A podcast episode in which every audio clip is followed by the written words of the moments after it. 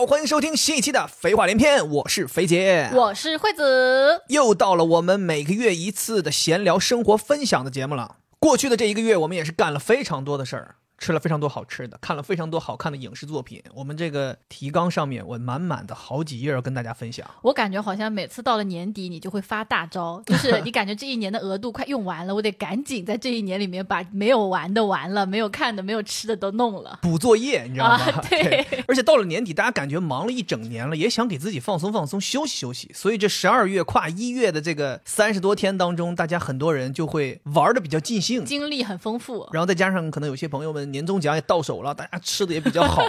什么好公司？十二月就发年终奖了？呃，咱们这个好公司啊，咱们一年发十二个月年终奖。就在这儿给我画大饼，来吧，我们先来聊一聊我们过去这一个月有干了什么比较难忘的事情。那头一件儿肯定是咱们回了大连，给你妈妈过的生日。哦，对，我们因为这一年真的这一年一次都没回去。对，上一次回去还是春节。对，所以我心里面其实还挺愧疚的，因为这一年回我家回的次数还挺多的。嗯，但回你家就回的很少，所以这次你妈妈过生日，我就说我们这必须得回去，排除万难也要回去。也是巧。我们赶在全国大寒潮降温这个时间赶回了大连。当时我有朋友跟我说：“说肥姐你是真聪明，你在上海最冷的这几天逃离了上海。”我说：“那我是去了一个比上海更冷的地方呀。”但你还别说，我觉得这次回大连我的体验非常好。怎么说？首先就是下雪了哦，赶上了大雪。对，虽然上一次春节回去大连也下雪了，但那个时候正好是这个疫情比较严重的时候，就没出去玩儿。但这次回去吧，趁着大雪，我这个南方小土豆 就出去体验了一把，我真的觉得感受太好了。你别说你这个南方小土豆，其实你别看我是个东北人，你也是，你你你的体型也是土豆体型，不是？这 有点过分了啊！我觉得啊，这种有点有点羞辱我了，土豆夫妇有点羞辱我了。我是因为在南方生活太久，每年其实回去待的时间很短，有好几年回去过年，甚至都没赶上下雪，所以这种大雪天我也很少见了，我也很多年没见了。这次回去，咱们赶的也巧，不仅仅是说下大雪，我们回去的时候其实已经下了好几天大雪了。那个大雪，我爸妈说也是大连很多年没遇到过这种大雪，路边已经堆得很厚很厚了，而且我们回去的当天落地，从飞机场一出来就飘雪。我那个感觉特别棒。我跟你讲，我体验了两种不一样的雪。就刚刚你说飞机落地出来的时候，那个雪是比较小的，嗯，而且是晚上，在这个停车场里面啊，我看到这个车灯往地上一照，地上是薄薄的一层小雪。那个时候雪还没有积得很厚，积过的已经扫到两边了。对，你能感觉到这个车灯照射下的路面泛着那种水晶的光芒。哇，薄雪。非常非常漂亮，我一下子感觉哦，北国的冬天我来了哦，还是你们这些没见过的，评价比较高啊。在我们眼里，就更多看到的是那个被车压过的很泥泞的路面，我会觉得脏是吧？脏啊。那个时候还好，我觉得因为那个小雪刚开始下，刚积薄薄一层，非常的漂亮，它是那种晶莹剔透的感觉。嗯。但是第二天，它雪突然下大了，巨大。对你在这个下雪的这个室外啊，那个雪飘到你的头上，很快你头发就花白了，白了，一生就过去了。嘎一下就过去了，然后你会看到它很快就在这个草丛里面激起了厚厚的一片。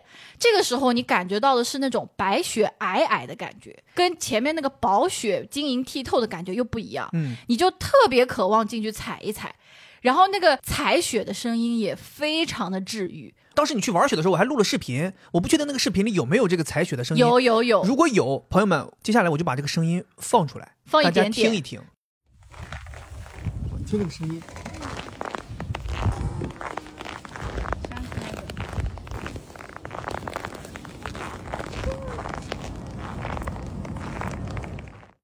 非常治愈，而且你会有一种又是那种跟自然连接的感觉。就是你作为一个人类，你踩上去之后，你感觉好像小小的触碰到了自然，对它产生了一点点的变化。完了，你回头一看，一串小脚印在雪白的地上，哇，那种感觉真的太棒了。而且东北下雪的那个空气冰凉。你的脸是三十七度的脸，你就能感觉到这个冰凉的冷空气跟你的脸接触的那个感觉，这个跟南方的那种零下可能两三度的那个温度放到你脸上的感觉完全不同。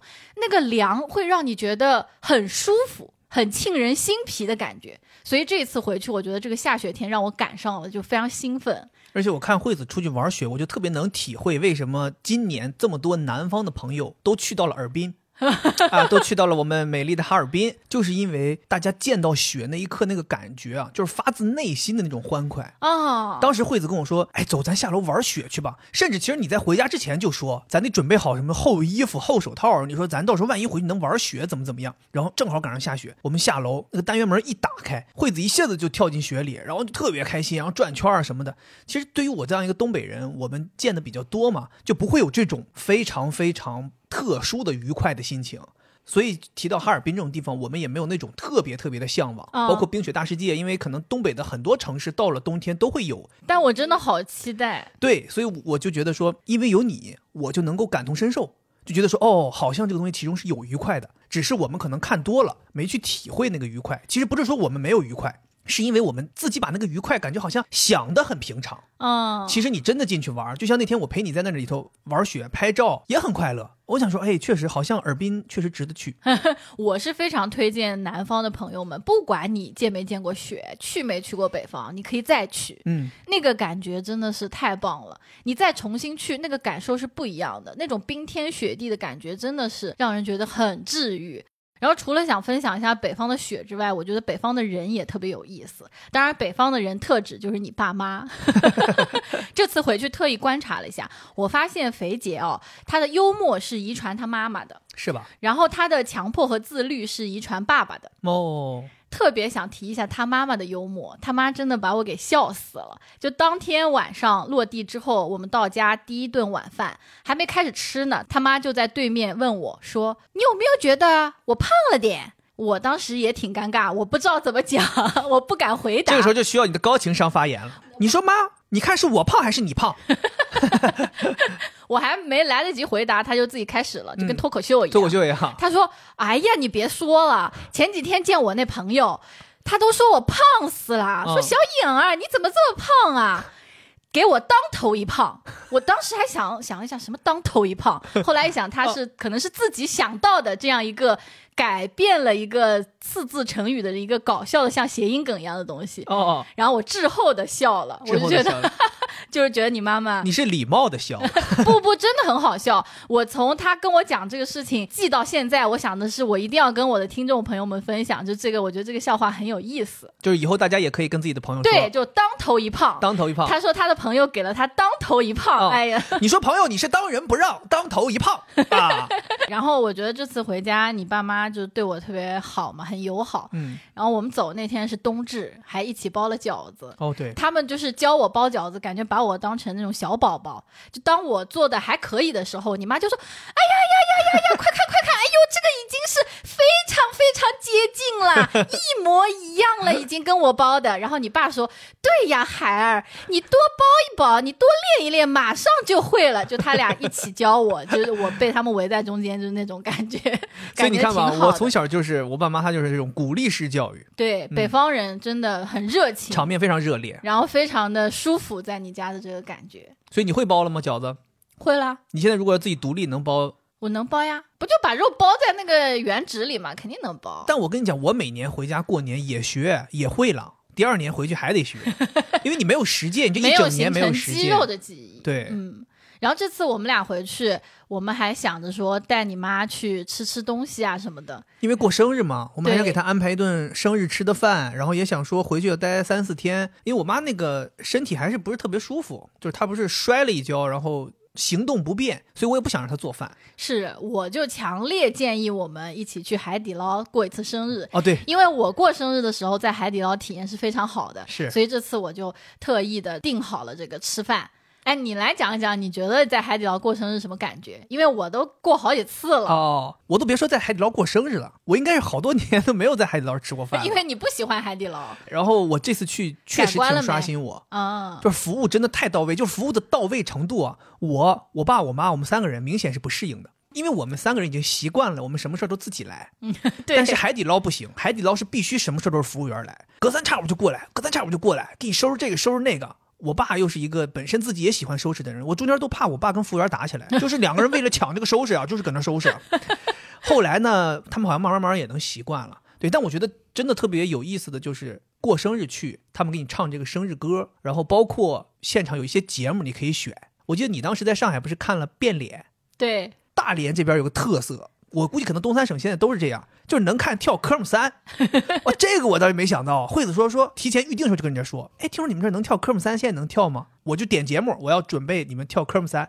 人家还真给我们安排了，他们店里有一个服务员，好像就一个男服务员会跳，应该是对，拎这个广场舞那种音箱就来了，可爱。来放下来开始给你跳，哇，那个感觉真的，我是第一次现场肉眼看真人跳科目三，我才意识到这个东西其实很难。就是他那个动作是有讲究的，然后他边跳还要边跟你互动，你知道吗？他跳着跳着还过来给你击掌，击掌对，他的左右摇，我我说这个氛围可太好了。而且你知道吗？因为我们当时应该是里边第一桌唱完生日歌跳科目三的。一整完，我发现所有桌都点这个男的来跳科目三，一瞬间你就单曲循环了，就整个这个餐厅的单曲循环，所有人都在跳科目三。我感觉现在海底捞就是这个氛围，基本上每桌都是过生日的。对，我觉得你爸妈也是那种特别捧场，一开始他们就不太适应，后来就是一边跳，他们也在边上鼓掌啊之类的，还说什么到时候要带你二姨三姨也过来。对。他们就觉得说这是个新的体验，想带大家一起来。后来我跟他说：“我说你要不过生日，好像人家不会给你唱这个生日歌。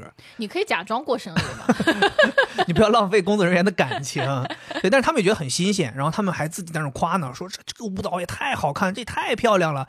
他们就觉得说这个东西是一个很难的事儿，然后人家年轻人能把这个事儿做这么好，他们就发自内心的佩服。嗯，对他们觉得人家也是在服务员这个岗位上面做出了自己的一份东西。所以我是觉得，即使你认为哎海底捞的服务好，已经是一个稀松平。平常所有人都知道的事儿了，但是可能我们的长辈他们是不熟悉的。嗯，我觉得带他们去体验体验挺好的，他们会感受到这个世界在变化，餐饮行业已经到了这种的服务的水平。对，而且我爸妈他们也不太敢想象的，就是咱们跟他们提嘛，说你来这儿排队还可以免费美甲，然后包括有那么多免费的吃的水果、小菜儿什么的，他们都觉得说这个事情其实在现在这个社会感觉很少见，但是有这么一个餐厅依然在做这些事情，他们就觉得挺刷新的。然后另外还想提一提本儿媳妇儿安排的一次欧玛卡塞。哦，对，这次回去惠子还说说啊，看看你们大连，听说日料挺厉害，有没有大连比较有名的欧玛卡塞，我们也吃一次。然后惠子就找了一家，名字叫义旗，义就是那个啊一个鱼字旁一个纸，旗是麒麟的旗，对，是一家很小的店，只有一个吧台，能坐八到十个人，在南山路附近，感受还是非常不错的。当然我们在大连吃我妈咖啡就吃过这一次，大家可能有人体验过比这个更好的，我觉得欢迎大家在评论区里边跟我们分享，这样以后我们再回大连，如果还想吃的话，可能有更多的其他的店去体验一下。这次我们去吃，当天也是巧。一个工作日中午的午餐，竟然里边坐了八个客人。对我们有四个人，另外还有两个两位客人。吧台里站着两个厨师，里边这俩厨师吧，还有一个是不会的，对副手刚开始学，所以相当于一个人要忙活我们八个人出餐，每个人应该至少得十几道菜品吧。对我们点的就是一个六百二十八的双人餐，点了两份。他是十八个菜品，对呀，所以你想想，这个人一中午在这忙活，真的是我看他我都觉得替他累，特别忙，还得记着，一刻不停。这跟咱们当时过生日的时候在易东云吃那个不一样，那易东云那个是一个厨师就服务我们俩人，做完一个菜就站那等，可以歇半天，我们吃完再做下一个。这个厨师我真的觉得比那个夜宵炒饭摊老板都忙，一直不停在那切呀、做呀、包啊。我也觉得，我感觉他带好累啊，我都替他对替他觉得辛苦。不过有一说一，他们的食材什么吃起来确实是不错。嗯，我觉得可。能真的就是因为去到大连那边有点近水楼台的感觉，可能能吃到一些海产品是更好的。是的，我印象特别特别深刻的就是它的赤贝刺身，他当时切完之后。啪一打，就那个声音吸引了我过去看。他把那个翅背拿起来，一下摔到了菜板上。然后我就问他，我说这是在干嘛？他说我这样一摔，他的这个肌肉会收缩，神经。对，那样你一吃会更加的脆。对，当时我还以为他跟这个翅背急了呢。我想说，人怎么惹你了？怎么还摔摔打打呢？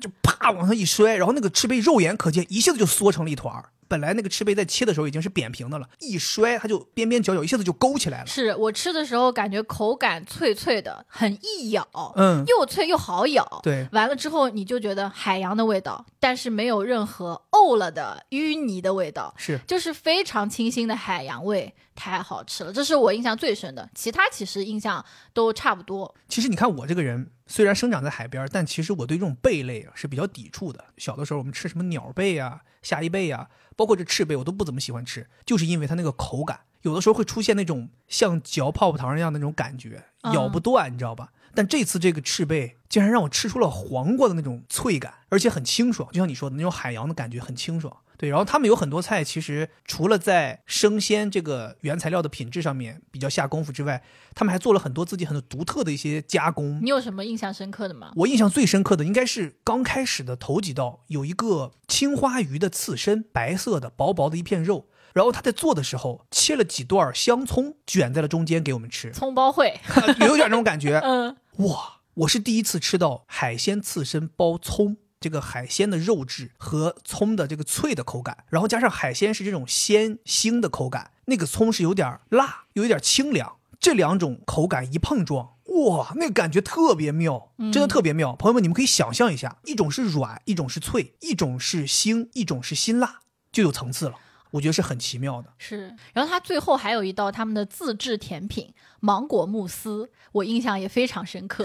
虽然说在欧玛咖啡里面对甜品印象深刻，好像有点怪怪的，但真的非常的好吃。它是属于那种我会觉得有一种精致的粗糙感。就它放在一个铁盆里，然后它出品的时候呢，需要用两个勺子挖出来之后，两个勺子互相对来对去，想要把它弄成一个很好看的像梭状一样的。对对对，但是因为两个男厨师吧，他们又没有那么精心，他做出来一个很奇怪的形状，放到你桌上。我当时还想说，哎呀，你搞这些花活，直接给我来一坨。结果你吃到嘴里的时候，哇，特别好吃，就绵密的感觉，再加上那个芒果，它明显不是用的罐头或者是芒果调味汁，它就是新鲜芒果做的。你知道吗？当时看他这个甜品，就是他搁那儿忙了半天。对啊我经常有的时候想说，我想说，就这一下挺好的，挺完美的，赶紧给我上吧，别他妈再抠了。他又抠一下，完了 那个形儿又变了。对，而且呢，他给那个量啊特别少。我当时想说，你们也太抠搜的了，一个破芒果慕斯，对吧？有什么的给我一大勺不行吗？我觉得难做这个东西。对，后来我才知道，他们就那么一小铁盆儿，对，那个铁盆能有多大？朋友们，我觉得那个铁盆可能就跟正常家里面那种狗狗吃饭那个铁盆儿差不多大。对对，就那个盆儿都没装满，就那么点儿东西，应该是它的制作工艺可能很复杂。然后他们每一个客人可能只能给一小点儿尝一尝，好吃，真的好吃。没尝之前我真的觉得他们抠抠搜搜的，尝了之后我是真的觉得确实这东西不能多给，因为这真是太好吃了。这东西要是多给这个餐厅就别干了，就干这个芒果慕斯都能挣大钱。真的，他这个芒果慕斯应该赢了不少甜品店，是的，特别厉害。可能我会愿意为了这口慕斯再去吃一次这个店。然后我觉得啊，这家店跟海底捞不一样，谨慎带父母去吃。不是这家店，我是说日料 omakase 这种风格，哦我觉得比较适合那种洋气点的爸妈。就是普通爸妈，他们可能理解不了这种吃法。是当时你爸妈就在那里特别搞笑，反正他们内心是嫌弃的。然后我问他们好吃吗？你妈就说嗯嗯嗯嗯嗯嗯嗯，然后你爸就说嘿嘿好吃好吃。其实我提前已经给他们做了很多很多心理建设了。对，我说咱们去吃的这个呢不一样，跟你们以前吃的日料呢也都不一样。他们全都是日料那种自助，对随便吃。对，因为东北人嘛就喜欢量大的嘛。然后我反复讲，我说咱是一道一道菜，很精致的啊，而且不能点菜，人家安排好的菜单你只能吃。去了之后吃的时候，明显感觉到他们对于每一道菜，有的他不喜欢吃，说不吃了。然后有的是觉得吃了之后，你懂吗？我妈那种感觉，就这么一点口，哎呀，这够吃干什么的？这什么都不够。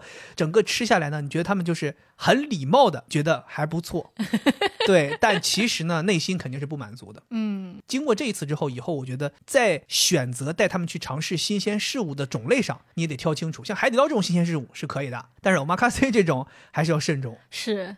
而且我觉得还想说一下，这家店有一点挺好的，就是他们还挺大方的，我觉得性价比挺高的。啊价格首先还可以，另外就是他们还送了我一个海胆军舰哦。哦，也别提这个，就是上面有好几片海胆的军舰，我跟你讲，这个是我也是利用了一些我的技巧。哦，你有技巧的啊。就我本来心想的就是希望他可以送我一个，我的天，所以当时我就频繁的问他，我说：“哎，这个海胆我们这个套餐里有吗？哦哟，这个海胆看起来不错嘛。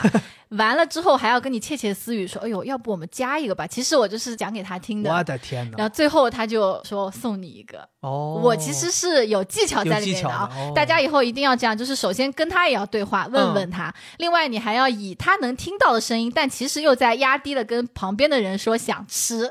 大家以后就进到这种我妈咖啡店，你就进去什么也不用买，你就进去，你就窃窃私语，你说：“哎呦，你们这我妈咖啡，你们这欧玛卡塞，我可以吃欧玛卡塞吗？哦，你们这欧玛卡塞，呃，可以。你哎呀，我也想吃欧玛卡塞。哎呦，最后老板说：那我送你一份欧玛卡塞吧，哈，一千七百八就送给你了，坐下吃吧。卡卡塞吧，给你。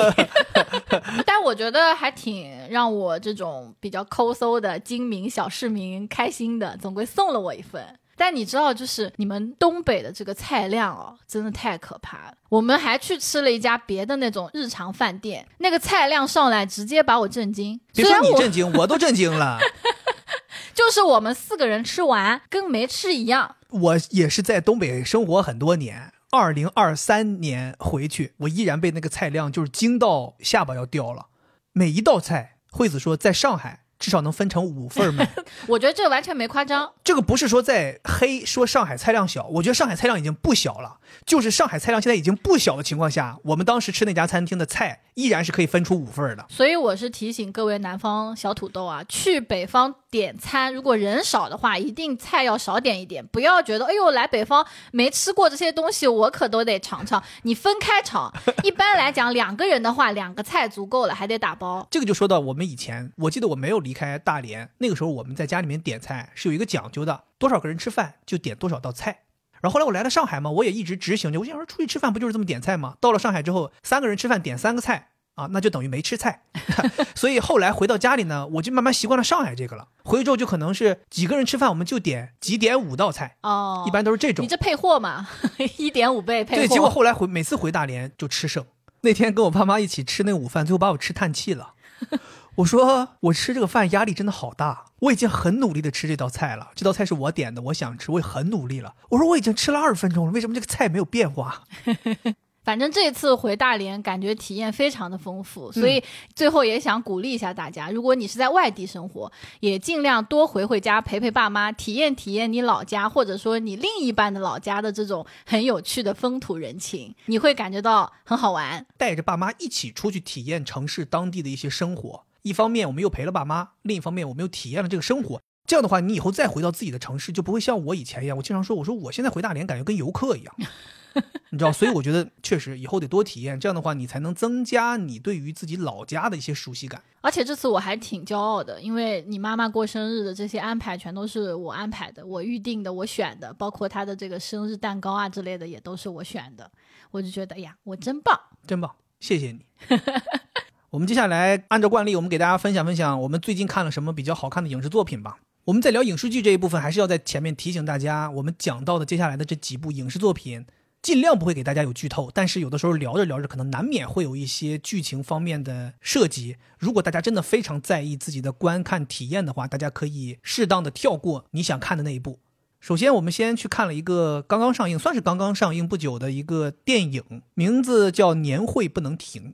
哦，哦，这个是惠子强烈推荐说要去看，说评分很高，说咱们去看吧，说听说非常欢乐。其实我在之前他们宣发的时候就已经刷到过这个短视频了，就是一些白客和大鹏，因为是他俩主演的嘛，他们的一些对手戏桥段，其实本身我还挺期待的，但是我没有想过去电影院看，我觉得说，哎，这种东西是不是好像等到流媒体有了就再看就行？确实，我也觉得。但是后来惠子说说评分这么高，似乎值得我们在它上映的时候去支持一下，我们就去了。看完之后讲心里话，真的是不错。在电影院里面坐这两个小时是真的非常开心。虽然这个电影名字叫《年会不能停》啊，可能你一时间想不到它到底是要讲一个什么事儿。我一开始就不知道，我以为他就讲一个公司办年会的事儿。我也以为是所以其实它是有点像是吐槽职场的一切。是，就是他通过一个简单的剧情的安排，产生一个误会，形成这样的一个戏剧冲突，借此吐槽咱们常见的职场里的一切你认为值得吐槽的事情。是的，所以我会觉得打工人是一定要看这个电影的。嗯，就它里面有各种意象，有一些意象是去讽刺你现在这个公司里面也有可能存在的很普遍的现象，同时它还会有一些不太写实的，就它里面有一些人物是不太写实的，这些不太写实的人物就能够去在职场里面骂老板呀，或者做一些很出格的事情的这种东西，他也会做你不敢做的。相当于你会在这个电影当中感受到共鸣，同时也会有一种很爽的感觉。对，因为他这个里边吐槽职场，其实他很多东西吐槽的非常到位。我看这个电影当时就一下子梦回到我们当时聊那个职场屁话那一期了。嗯就它里边穿插了很多职场里边的屁话，什么颗粒度对齐呀，什么找到抓手呀，组合拳，对问题的关键是找到关键问题啊，什么之类的，反正就讲了很多这种东西，就确实能感觉到，就是他黑的很厉害。对，而且另一个让我印象很深刻的点就是。这个电影找了非常非常多的喜剧演员，说这个喜剧演员是不局限于传统大荧幕的喜剧演员的，而是选了很多来自各种喜剧形式的演员。脱口秀演员童漠男在里边也演了，算是一个挺重要的配角。然后还有这个讲漫才的肉食动物在里边也演了很重要的配角，包括咱们有的时候播客听众很熟悉的像石老板呐、六兽老师啊，以前一年一度喜剧大赛的那些馊木子啊、何文俊，他们在里边都演了很重要的角色。你知道这些人是那种既熟悉又亲切，所以当他们出现在大荧幕的时候，你觉得哎有意思，这帮人有意思。虽然他们镜头不多，但是你会觉得他们把这个电影的风格一下子就扭转成了一个非常非常轻松，甚至有点无厘头的那种感觉。然后，尤其是《肉食动物》里边这个大木，他在里边演了一个还挺重要的角色，演的是一个老板，Thomas，对，就是算是那种领导中高层，哇演的非常到位，就是你甚至会觉得，我靠，他应该就是一个老板，他他他太老板了，对，反正整个这个剧的我觉得节奏特别好，他不会很拖沓，给你搞一个有意思的事儿，他很快就给你搞到这个事儿的笑点。然后他在你笑的时候，就是你真的在电影院发声的笑，哈哈哈一笑出来，他这个就立刻结束了。他不会说笑完之后还给你过度弄弄弄弄弄，让你觉得我还要再礼貌的笑好几次。其实不用，就是你真的发自内心的一笑，然后他就跳转到下一个笑点。就是他这个节奏一个一个一段一段切的非常好。惠子有一个评价，我觉得特别到位，就是说他感觉看这个电影像在看一个一个的小视频接在一起的，就是那种开心感。就是你会发现小视频它就不会给你那种拖沓。他到了那个搞笑点之后就结束了。这个电影也是，它的节奏感非常的好，他把职场里面可能发生的很多事儿浓缩到了这一个误会当中，一个一个好笑的安排给你。对我当时看这个电影的时候，就真的笑出声好多次。是我把它评价成是一段一段的小视频，一方面是觉得它确实像小视频一样那么好笑，另一方面我就会觉得它很当下。嗯，就是小视频，你看完你根本不会记住它，除非特别好笑，你要把这个片段给你朋友看。但是大部分时候你笑完就结束了。这个部电影虽然是在讽刺和给打工人共鸣啊，但是我就会觉得那个共鸣是在电影院里发生的，可能出去之后你就不会有太深刻的思考。不像有的电影哦，它后劲非常大，更多的是沉浸在当下看电影的那个感觉里。我觉得原因可能是因为，毕竟这个电影就是你每天在经历的事实。虽然说它没有让你有更多的思考，但是第二天你回到公司之后，哎。我昨天是在晚上看电影，是在上班吗？还是我现在又回到了电影里面？我是电影里面的一部分吗？我觉得可能会有这种感觉。哦，你这么说的话，让我觉得说看这个电影其实有点像是你跟朋友们吐槽工作，或者在跟同事们吐槽工作，所以说没有什么思考，因为你跟朋友们吐槽完之后，你回家不可能说，哎，我得反思一下，刚才我们骂那领导那怎么个价值来着？是怎么上价值？你不会想这些，你就非常的沉浸在那里头吐槽骂就完了。看这个电影就是这种感觉，就是你在看电影的时候，你觉得说的对，解气，就这种感觉。然后出了电影院之后，你就酣畅淋漓结束了。我觉得大部分打工人会觉得，哦，吐槽的很好，但他不会觉得说，哎，我也要我辈不是什么蓬蒿人，他不会这样想，他也没有就是电影没有过度的渲染说，哎呀，你要怎么样突破自己，没有，我就觉得它就是一部非常称职的喜剧。对，其实我每次看到这种好的喜剧，包括前几年开心麻花也做过很多好的喜剧，我每次看到这种好的喜剧之后，我都非常非常的感慨。因为我之前有听到过，我记不得是谁了，反正他在说，他说中国电影其实想要一步一步追赶美国电影、韩国电影，甚至追赶咱们自己的台湾的电影，并不是说要有多少大制作、鸿篇巨制，不是的。就像我说的，你十年磨一剑，真的未必就是一个好作品，反而是电影市场应该不断的去做那些真正娱乐大众层面的这种片子，就像年会不能停这样的片子。你只有做了更多更多这样的片子，可能一年做个几百部，你才能把整个这个电影行业练起来。然后你才能用练起来的成熟的电影行业的，不管是拍摄人员也好，还是演员也好，还是制作公司也好，然后才能做出真正的大制作。哦，对，所以我是觉得年会不能停。你看里面出现了这么多，有的人是舞台剧的，有的人是喜剧的，有的人是脱口秀的，有的人是话剧的。通过这样的电影，娱乐大众的电影，他们是可以有机会参与到电影拍摄当中的。他们就练了一些本领，他们的演技也好，他们的对于影视行业的熟悉程度也好，哦会变得越来越好。他们拍多了，比如说一年有一百多部、两百多部这样的电影，给他们机会去拍，拍完之后，可能有有一天他们就成长成了一个更合适的演员，然后你可以再拉他们去拍那些大制作，才有可能做出来真正的好作品。我懂你的意思。你说这个跟封神不一样，封神可能是他还搞一个训练营，就很科班的感觉。但是你说的这个感觉，就是好像给更多的人出现在镜头面前的这样一个机会，或者进入到电影行业这样一个机会，你就会在非常大的一个基数下面会筛选和蹦出来一些厉害的人。封神他那个操作模式，你看他拍了这么多年，这些年期间，这些演员是干不了别的事儿的，嗯，天天就是在忙活这个电影。可能如果要是电影行业当中有很多很多这种娱乐大众的电影，大家可以在这八年当中拍八年的电影，然后成长为一个将来可以拍封神的人。这样的话，你不是既产出了很多很多作品，同时又完成了一个鸿篇巨制吗？我觉得可能这样的路会让我们作为观众来讲，你能够见到更多的好东西，因为不一定是那个最后的鸿篇巨制才是好东西，很有可能这过程当中的某一部娱乐你的片子，它就成为了一个好东西。而且你说萝卜青菜各有所爱，嗯，你多了，可能就是这部分人喜欢看这个，那部分人喜欢看那个，对就行业也会更加越来越好嘛。对，就这个电影，我不是说感觉它像是小视频堆砌的嘛，就觉得一下子觉得它不像是电影。但是后来我又反思自己的这个打引号的批评啊，我就会觉得到底什么是电影？我们应该可以自己去定义电影。我就忽然想到说，印度的那个宝莱坞，你说那个印度宝莱坞产出的电影都唱唱跳跳的，那可能一开始的时候，别人也会说这个东西哪能叫电影呢？但是最终它也出来了，它可能仅次于好莱坞，成为了一个很大的电影孵化的地方，而且有了它自己的风格。那我觉得可能我们中国电影市场也会慢慢形成这样自己的风格，我们不能够按照其他的那种电影风格来要求我们自己的电影，所以我还是觉得哇，这个电影不错，是个好电影。电影我们其实就看了这一部，除此之外，我们看了几部剧，哦，这几部剧真的是都不错。都不错。首先，第一部剧是看了我们听众朋友们给我们推荐的哇，我真的非常感谢我们听众朋友们，好多人都推荐了这部剧。对我们上一次闲聊的评论区里面，有朋友给我们推荐了一部 Netflix 的动画片，叫做《蓝颜武士》。豆瓣评分八点七分，我当时看到这个评分之后，我就毫不犹豫，抓紧时间就开始看了。没想到这一看一发不可收拾啊，对我是属于那种深深吸引、意犹未尽。停不下来，你知道吗？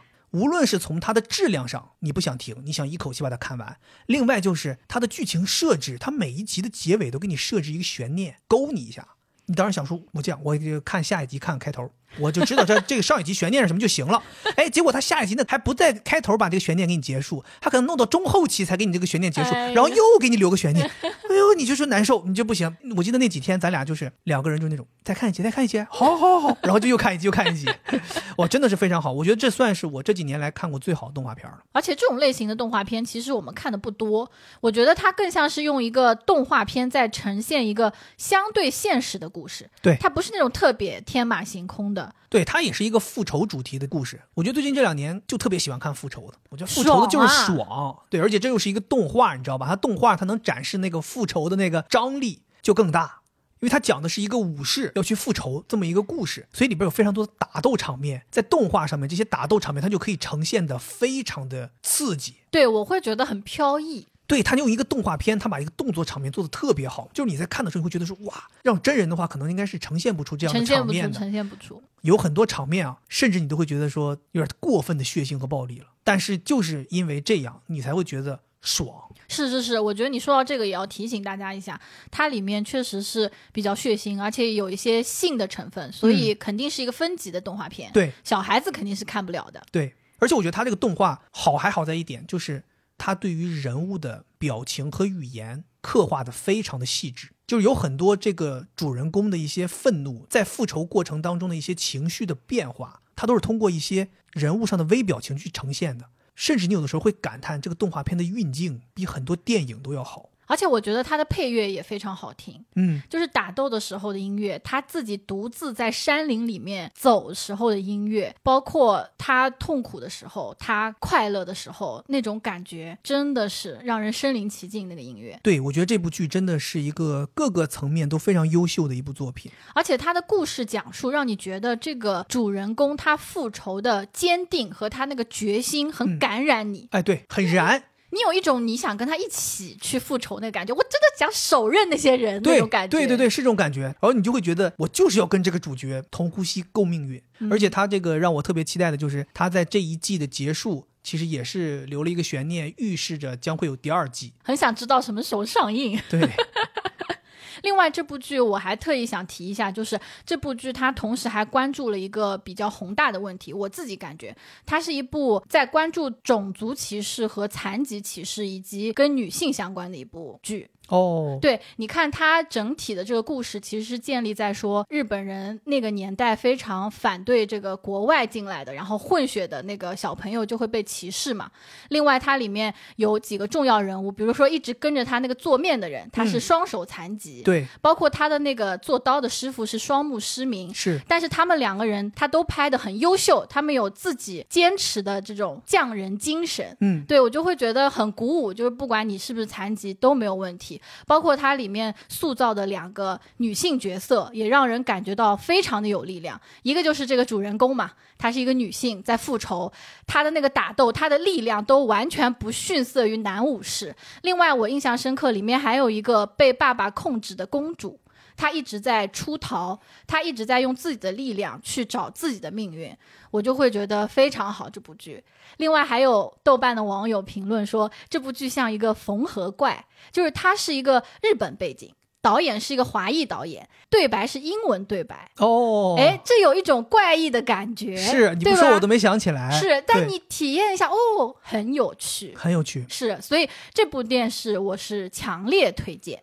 除了《蓝颜武士》之外，我们还看了两部，应该算是现在当下最热门的电视剧。华语电视剧华语电视剧最热门，一部是《三大队》，另一部是《繁花》。我们先讲《三大队》吧。三大队我们看完了，我们是用我们的这个积分提前看了大结局。哦，对，我们录制的这一天晚上应该才刚刚更新最后一集，但是我们为了要给大家讲这个事儿，我们在前一天就用爱奇艺的积分兑换了直通大结局的这个机会，我们提前把这个剧看完了。同期还上映了电影，其实我觉得这件事儿是挺少见的，就是同期一个故事作品会同时在电视剧屏幕和电影院屏幕同时上映，这个作品肯定不简单，我们得看看。然后当时我们比较方便，就先看了电视剧，看了几集，我们觉得真不错，我们就想说，我们去看电影院看看，看看那个大荧幕版本的三大队是个什么样的啊。结果我们想去的时候呢，非常可惜，就是三大队的这个排片呢，已经相对比较少了。是很少，对，我们就没有找到合适的机会，所以我们在这里呢，主要就是讲这个三大队这个电视剧。如果我们有听众朋友们，你电影和电视剧都看了的，可以跟我们讲讲你的感受。是很想知道。对，因为我们是听说好像剧情走向，包括涉及的重点是完全不一样的。我们也想听听电影里面究竟讲了些什么，跟电视剧有什么差别。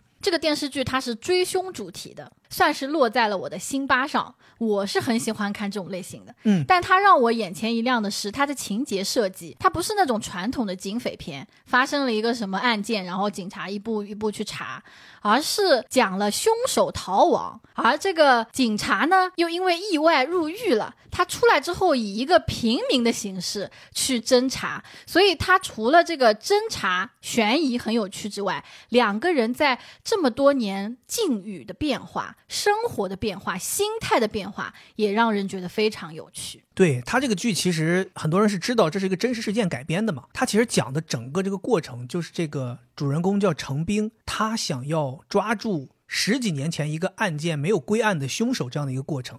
在电视剧里面呢，大家用拔掉心中这根刺来形容这件事儿。所以整个电视剧呢，二十四集基本就在讲拔刺儿的这个过程。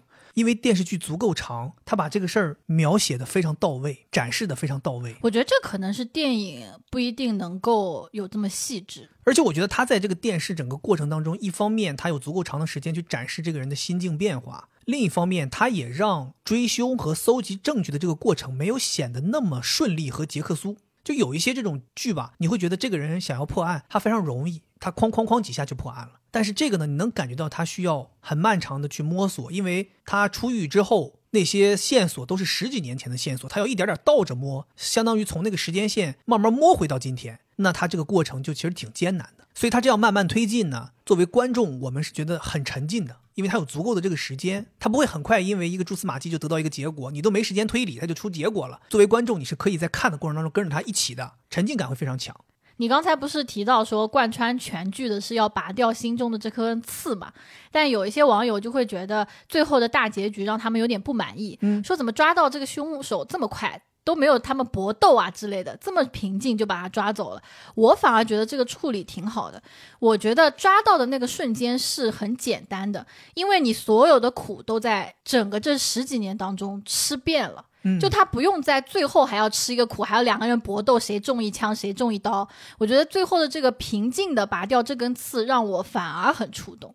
你反而会觉得，哦，他这十几年一定是吃了很多很多苦。然后这个电视剧还有一个处理让我挺触动的，就是最后程斌是回到警察局，又去跟他对话。嗯出来的时候，他又把他自己的身份证啊、手表啊戴到手上。那个时候，我一下子就回忆到他出狱的时候，其实也有这些动作。对我就会感觉到，哦，那一个瞬间是他真正出狱的瞬间，就是他一直笼罩在他心里的这件事情终于结束了，他终于出狱了。就其实相当于真正锁住他的不是实体的监狱，而是他心里的这个监狱。对，那一刻，他才真正的从自己心里的牢笼当中走出来。是的。另外，我还想说一点，我对于这个剧不满意的地方，就我觉得他的女性角色都有点怪怪的。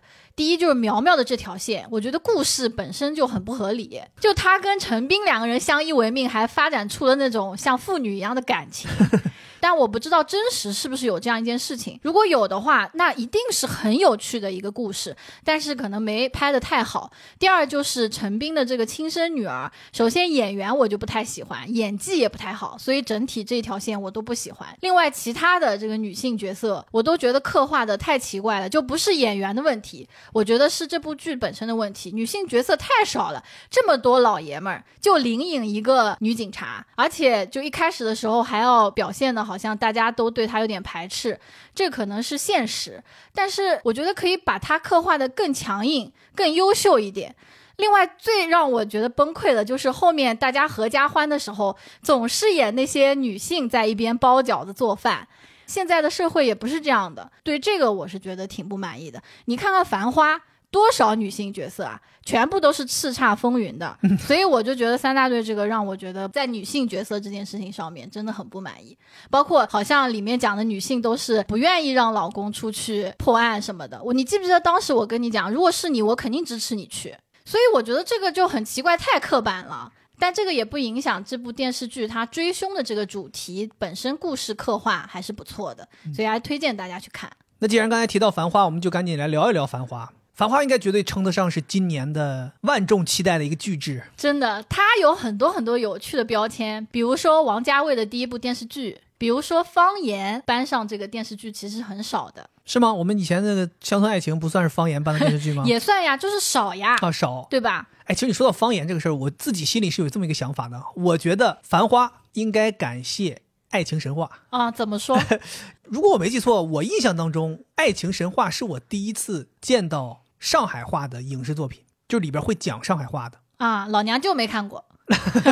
老娘舅不是一个情感纠纷节目吗？他好像以前也有别的，但是他不是电视剧。哦，对，反正我觉得《爱情神话》那个是让我第一次体验到，就是在影视剧上面说上海话，因为上海话它不像东北话，就即便大家说东北话，大家都能听得懂嘛。啊上海话是那种，如果是真的说上海话没有字幕，像我这种人，我是真听不懂的。但那一次《爱情神话》相当于给我们做了一些心理建设，所以这次有《繁花》，我就很能接受。就是我觉得 OK，我看过上海话的东西，我我可以来来来。你有一种挑战的感觉。对我有一种我可以看，我没有问题，我可以看，因为我看过。这个电视剧应该是我叫你陪我看的。嗯，那我为什么要看呢？是因为本人就是一个跟风狗，不跟风不像我，我就觉得那这么火，我必须得看一看呀，对吧？而且我看了之后，我自己想说，我个人是很喜欢的，嗯，非常推荐大家可以试一试。为什么说试一试呢？是因为我感觉这个电视它肯定是有人不喜欢的，因为它呢是一个上海话来讲的。如果你看普通话版呢，它的这个嘴巴的这个嘴型跟声音不同步，也是很难受的。对不上。对，然后我会觉得语言对于观感其实影响是非常大的。是的，所以我会觉得大家试一试。你如果喜欢，你就看；你如果不喜欢，那就不看。另外，如果你对上海话感兴趣的话，也很推荐你看。可以学一学，是吗？对，反正从我个人的角度，我是很喜欢这种方言剧的，因为我会觉得它能增加你这个沉浸感。对，就你想，你是讲一个上海发生的故事，大家说上海话，这很正常；你讲一个东北发生的故事，大家说东北话，这很正常。如果说不是的话，你会觉得反而蛮奇怪的。就像我有的时候会觉得说，有很多电影电视剧，他会跟你说，哎，这个事儿发生在东北，结果你一看就知道是福建，对你就会很出戏。所以这部戏我当时是因为这个元素，我会觉得很喜欢。然后另一个元素就是王家卫作为导演这样的一个噱头，就是因为王家卫是导演，有的人还吐槽嘛。其实我是觉得没有必要去质疑王家卫的水平，王家卫的水平肯定是高的，只不过我个人觉得，可能把王家卫的水平放到拍电视剧，有点杀鸡用牛刀的感觉。就是他的各种操作、光影的制造、人物的呈现都实在太华丽了。就这种华丽会让你觉得好像有点用力过猛。看《繁花》有很多这种运镜的镜头、转场、人物的台词的表达，甚至有些音乐的配合，你会觉得这些东西应该是在一些影视作品非常重要的时刻才会偶尔出现的，高潮时刻才会偶尔出现的。但是在《繁花》里边，每一个镜头都这样，每一个动作都这样，每一个人物出场都这样。你那个时候就会觉得说，嗯，好是好，但是咱总不能一直这口气被吊这么高。就好比说，这是一个全都是高潮的东西，你肯定受不了呀。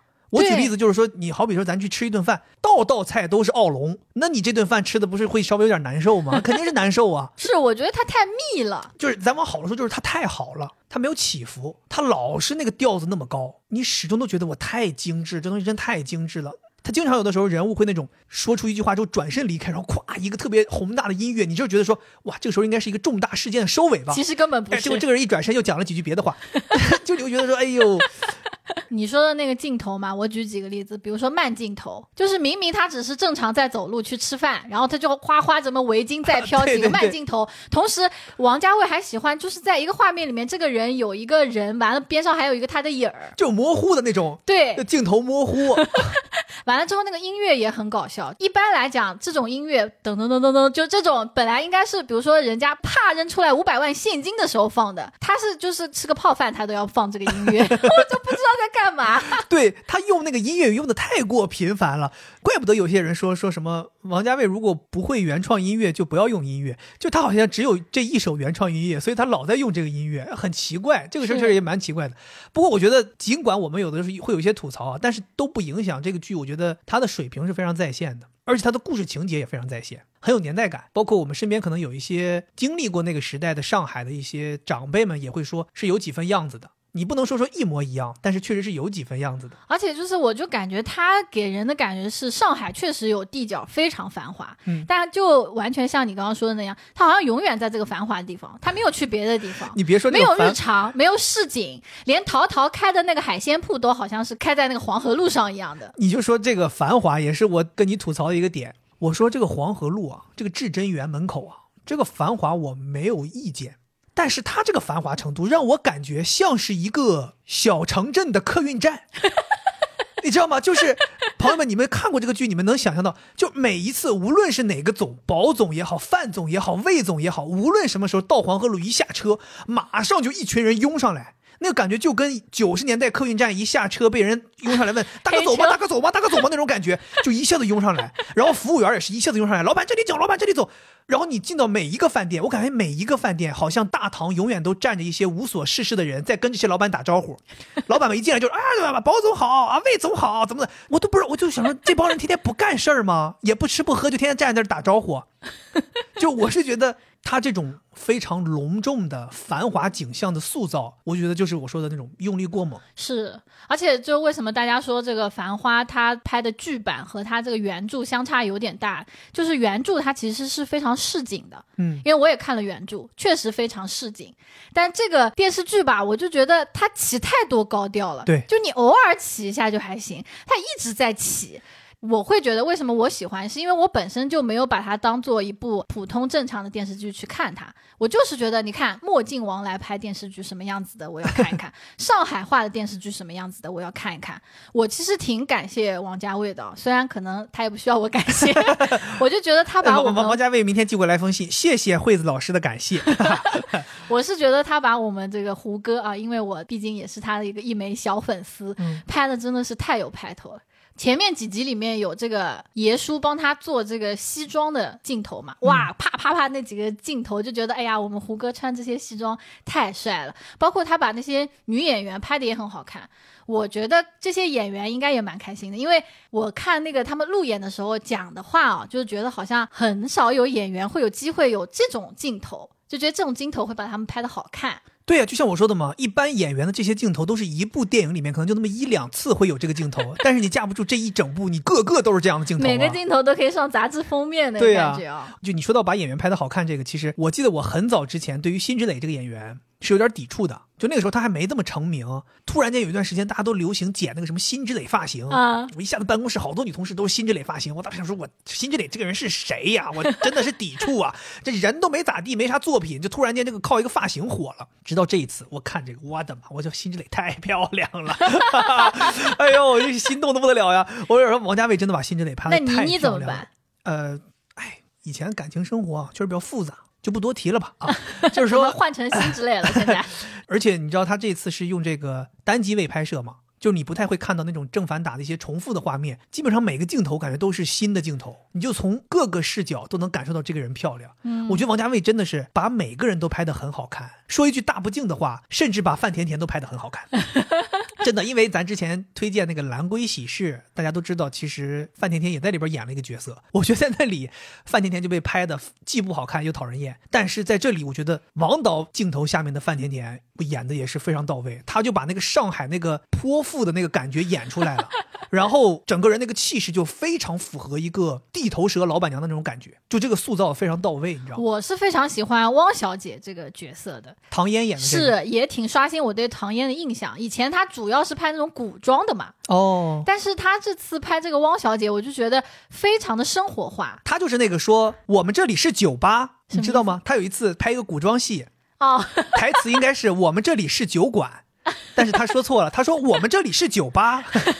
串台了，对，我就觉得他把我们这种伶牙俐齿的南方小姑娘雷厉风行的拍得非常好。嗯，因为可能很多人都觉得哦，南方人是那种温柔的、善解人意的，但他却是那种啪啪啪啪啪，就是那种非常非常干练的这种感觉，让我觉得哦，你看，如果全国播放的话，大家会觉得哦，南方小姑娘还有这种类型的，我觉得很好。其实我觉得大家如果要是看《繁花》的话，应该做好一个心理准备，就是你不要当它是一个普通电视剧去看，你可以拿它当一部舞台剧去看，就是它很啊，像一个舞台剧，有点这个感觉，因为它没什么场景，它的场景就是黄河路和平饭店的一个房间，叶东京的一个餐馆，没什么其他场景，所以你就当它是一个几幕的舞台剧，就这么几个场景在看。而且每一个演员啊，我觉得可能也因为王导比较用力，我发现演员们都很用力我跟你讲，这个范总哦，演的非常好，他是浙商啊，啊、浙商扮猪吃老虎那个感觉，他其实很懂的，但是他假装自己不懂，哎呦战战兢兢的，其实懂的嘞。对，所以我就说嘛，就是这部剧就是各方面都很用力的那个感觉，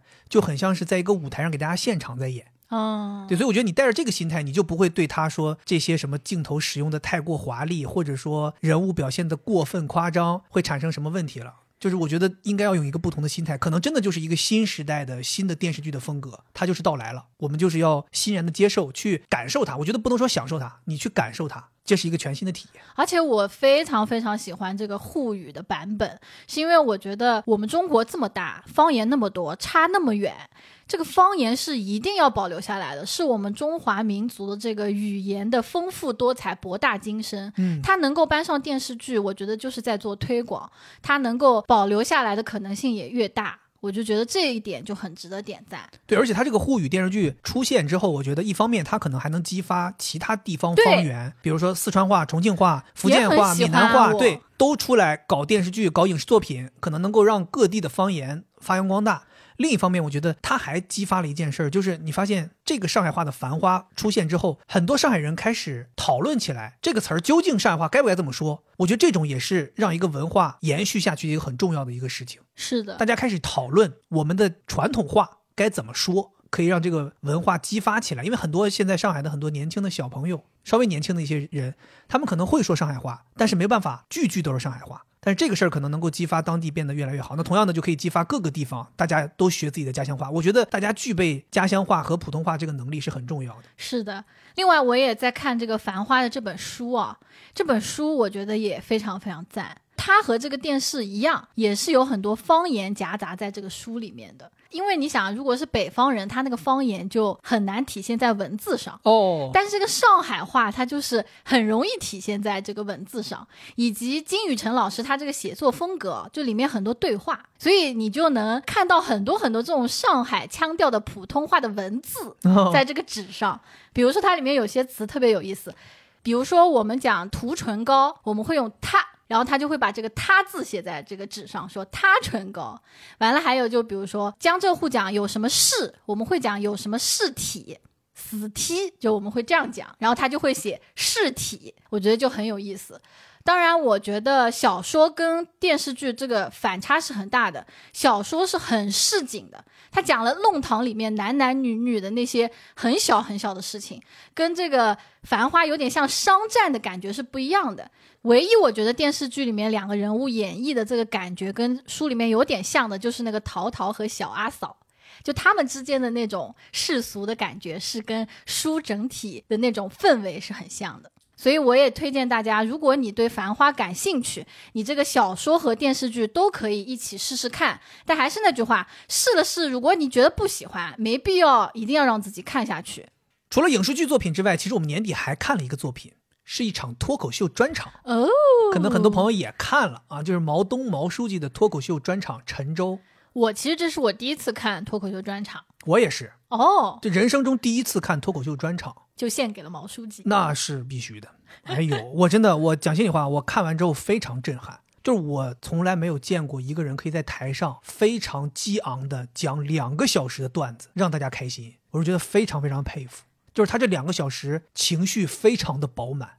虽然我跟毛书记是隔三差五能见面，但说心里话，他在专场舞台上的那个状态，是我在线下从来没有见过他的状态。就我当时看的时候，从他一上台开始，我就一下子觉得，哇，这个毛东跟我平常认识那个毛东好像不一样，他格外的有能量，格外的激情，然后你就觉得他非常闪光。可能也是因为那个专场就只有他有光。我先跟你说一下啊，嗯。就是毛东他已经有官方的 CP 了，啊，互娱绝恋 Storm 老师，所以你表白稍微就收着点。不是，我不是表白，我是真的是那种，就是作为一个观众，我会觉得这个表演者非常的优秀。就可能这个也是因为我日常跟他有交流那个反差，哦，因为你日常见到的毛书记，他可能更多是相对松弛的状态，但是在舞台上他又进入了另一种状态，所以这可能是对于我这样一个日常跟他有可能有接触的人来讲，非常新的一个体验。其实你说到这个，我想到就是我以前就非常喜欢你工作时候的状态，嗯喜欢去看你在台上表演、演话剧，或者说去做主持人这样一个状态。我会觉得这个人跟我看到的平时的你不一样，我很想了解不同面的你。如果有朋友是干这个的，大家就要多去体验体验，对这感觉很奇妙。没错，我觉得我自己看完这个专场，我是对于这个专场的评价很高的。我其实听过毛书记自己对于自己的这个专场评价，其实还是相对比较保守的。你看他对于这个专场的命名就很保守，他一开始叫内测版，后来又叫亲友版，我们听的这个叫亲友版。其实他一直都自己在说说，哎，我其实还在打磨，还在打磨。但我们作为观众，我听完之后，我觉得非常的酣畅淋漓，我也很推荐身边的人去看。很期待他将来有一天能够把这个正式的巡演办起来，可能去到更大的场地，每次能有更多的观众。其实我们听的那一次，其实还是一个比较小的场地，就进来了，估计有三百人左右。我觉得他的这个品质应该是真的是可以去到一个千人剧场，能够给大家带来更多的欢乐。其实我看脱口秀不多，这次看毛东毛书记的这次专场，我觉得对我来讲是一种学习。因为脱口秀这个形式虽然在网上你已经看很多了，但线下那个体验完全不同。它的这种内容呈现，它跟这个观众的距离非常近。你看一些舞台剧、话剧也是真人现场给你演，但是你其实没有感觉到这个演员他的那种卖力和能量。但是脱口秀这个演员和观众的距离特别近，你就是能够感受到舞台上的那个演员他是多么多么用心在给你呈现。我当时看完哦，虽然说过程当中很多时候是开怀大笑，看完之后我其实皱着眉头，我心里面一直在有点难受，就是很心疼，很心疼，嗯，很心疼这个演员。我觉得一个人要两个小时面对这么多观众，离得那么近，展现自己，真的太累了。对我也是因为第一次听专场，我以前对于专场的表演跟这种开放麦，我以为它的差距在于开放麦是会更多的跟听众互动，就是可能演员本身没有准备特别多的段子。但是我更多的跟你互动，现场和即兴产出一些东西，让大家开心。我本来以为专场是一个准备的已经很充分了，就是我在台上讲，你就乐就完了。我没想到这个专场整个的这个过程，其中也穿插着非常多的互动。所以我觉得他不光脑子里要装着自己这将近两个小时的内容，同时还要飞速的运转，跟现场任何一个观众的反应去做回应，这个能力真的是非常非常强。而且我发现，就是脱口秀这个表演形式，观众是不是进入很重要哦。对，本来呢我不以为然，但这次看这个脱口秀专场，在前面大概搞了半个小时，从主持人讲，再到热场嘉宾讲，反反复复，他其实最终的目的都是希望观众能够进入到这个当中。对，因为只有观众进入进去，有好的互动和回应，这个演员才能演得更好。所以说，我会感觉到这个内容形式，观众是非常。非常重要的，那么就提醒大家，如果你去看脱口秀啊，尽量多去笑，嗯，多去感受，多去跟演员互动。我觉得这样你自己体验也好了，演员体验也好了，你们共同创作出来的这个段子会更有意思。我觉得，甚至大家在去听这种脱口秀的表演的时候，你就可以把自己想象成一个表演的一环，真的是一环，因为有很多东西，如果观众的回应非常的到位的话，当然。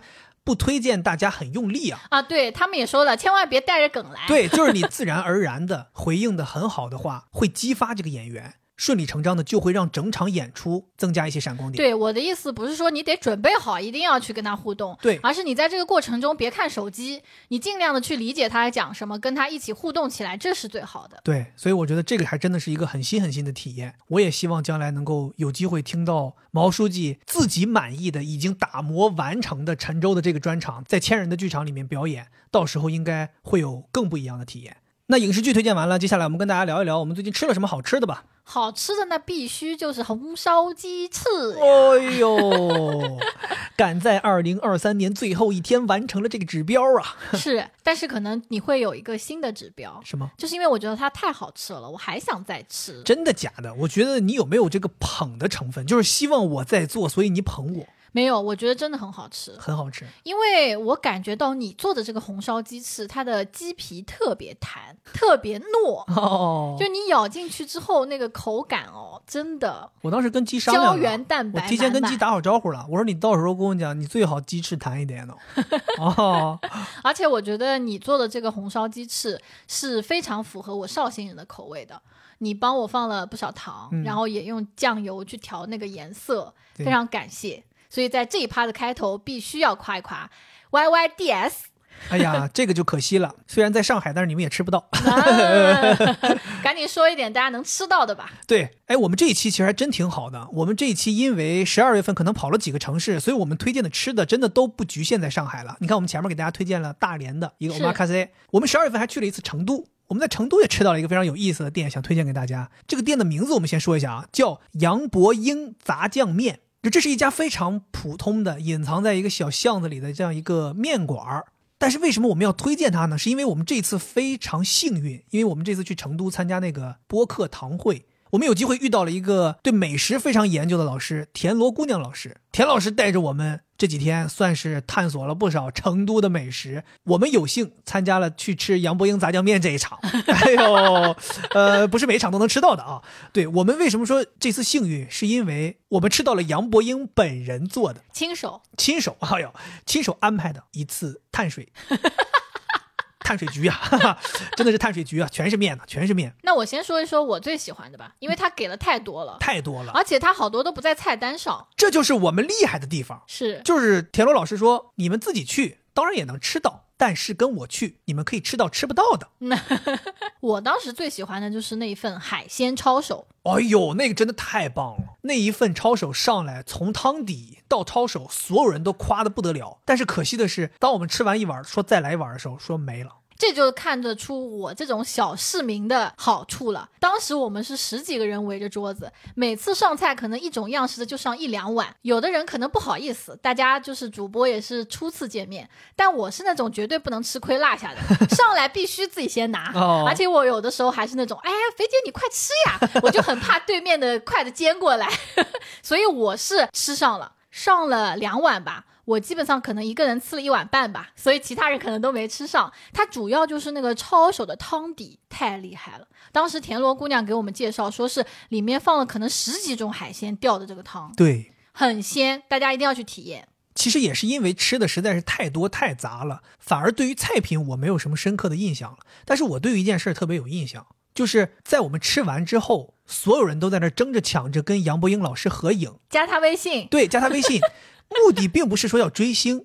目的是因为提前跟杨伯英老师说，以后再来这儿吃，就可以提前准备一些菜单上吃不到的东西。我当时其实也挺好奇的，就是来之前说和不说究竟有什么差别？我总觉得说，那这个面馆我就点菜单上东西嘛，为什么一定要跟老师提前打个招呼，然后来吃到一些吃不到的东西？后来杨伯英杨老师跟我们说了，他说原因其实不是说有什么隐藏菜单，他说是因为他好像在成都当地算是那种街头美食的这个烹饪的 OG。就是有很多成都现在比较火的街头美食，最早是他研发的。嗯，他有很多东西都是初创，就是他第一个做这种做法，比如说什么这个面是他第一个研究出来应该加这个东西做的，后来才有很多大大小小的馆子开始模仿做这些东西。所以呢，他是在美食烹饪，尤其是川味儿街头小吃的烹饪上面有非常多的心得的。